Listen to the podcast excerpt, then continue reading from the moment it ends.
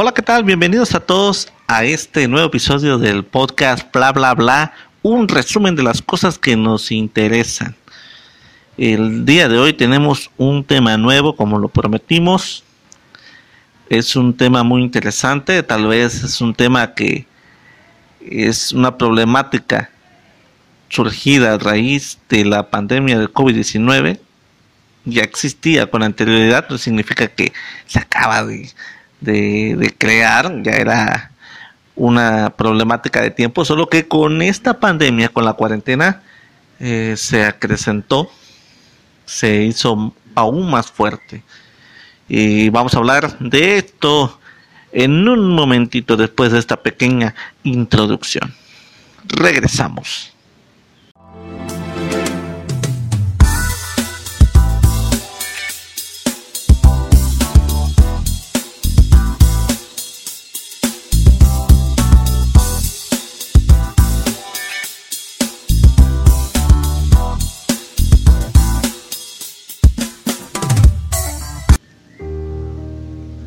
Y bien, como lo prometimos, el tema de hoy tiene que ver con la ansiedad.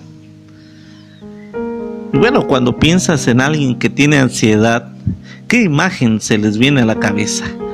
Quizás se imaginen a alguien paralizado por el miedo, a alguien que apenas puede levantarse de la cama por las mañanas o a alguien que se pasa el día hablando de todas sus preocupaciones.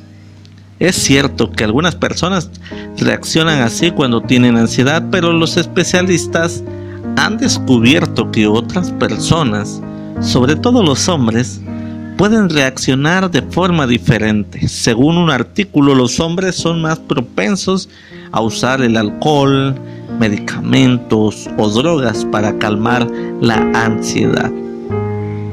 Por eso Puede que detrás de un problema con la bebida en realidad se esconda un trastorno de ansiedad.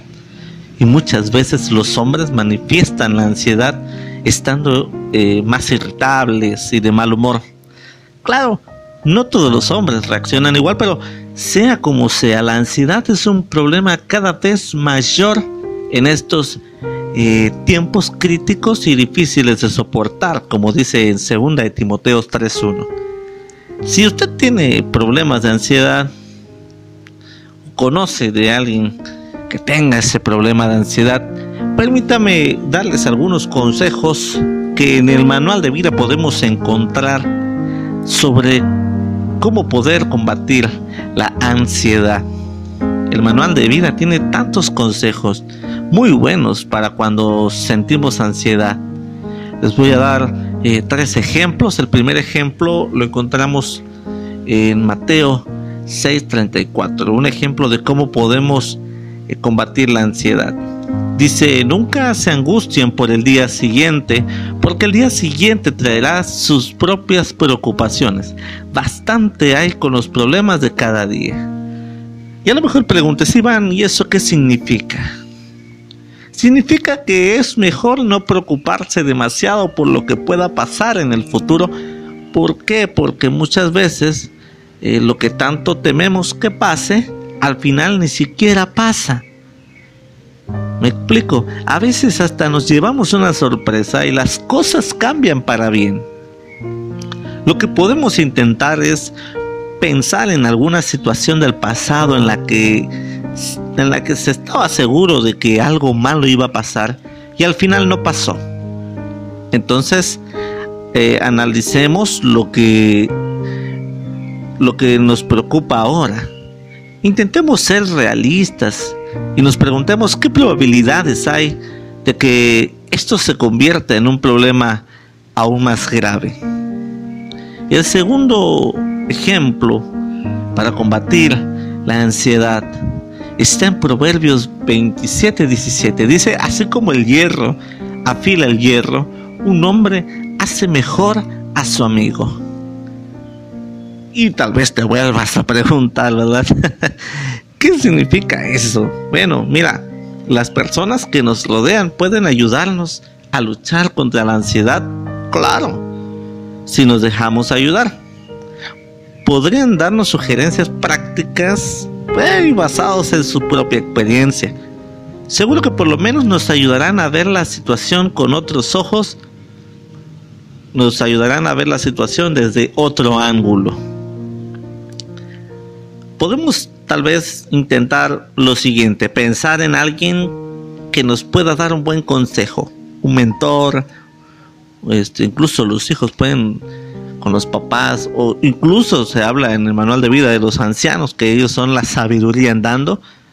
Eh, tal vez puedas pensar en un, en, un amigo que haya pasado por, el, por un problema parecido al tuyo.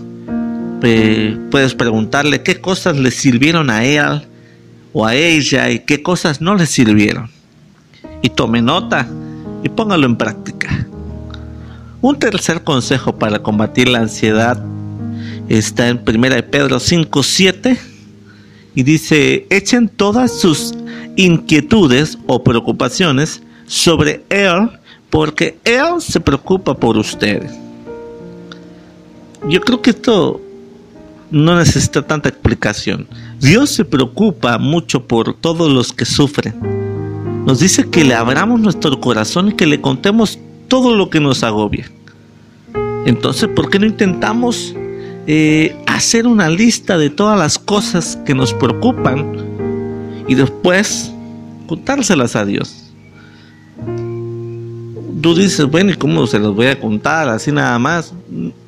Créanme que no es tanto el, el, el, cerrar los ojos y meterte en tu cuarto. Incluso estando en el patio de tu casa, yo me encuentro en el Rock Garden. Así le llamo a la azotea de mi casa, pero tiene una galera que se la adaptó. Estoy sentado en una silla de jardín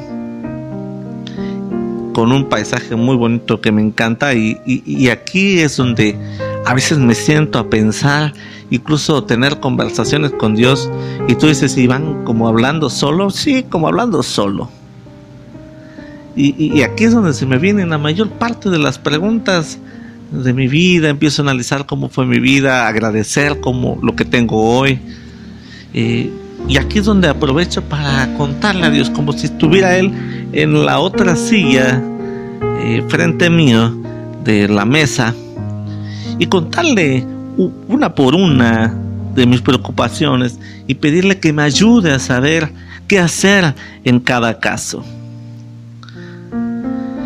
Además de dar buenos consejos contra la ansiedad, el manual de vida nos promete que muy pronto todas las preocupaciones que tenemos ahora desaparecerán para siempre en algún momento. Tú dices, pero ¿con, qué te basas para decir eso? Bueno, mi querido, mi querida, todo tiene su tiempo. Así como tenemos tiempo de nacer, tenemos tiempo para morir, tiempo de alegría, tiempo de felicidad, tiempo de preocupaciones y tiempo de estar en calma.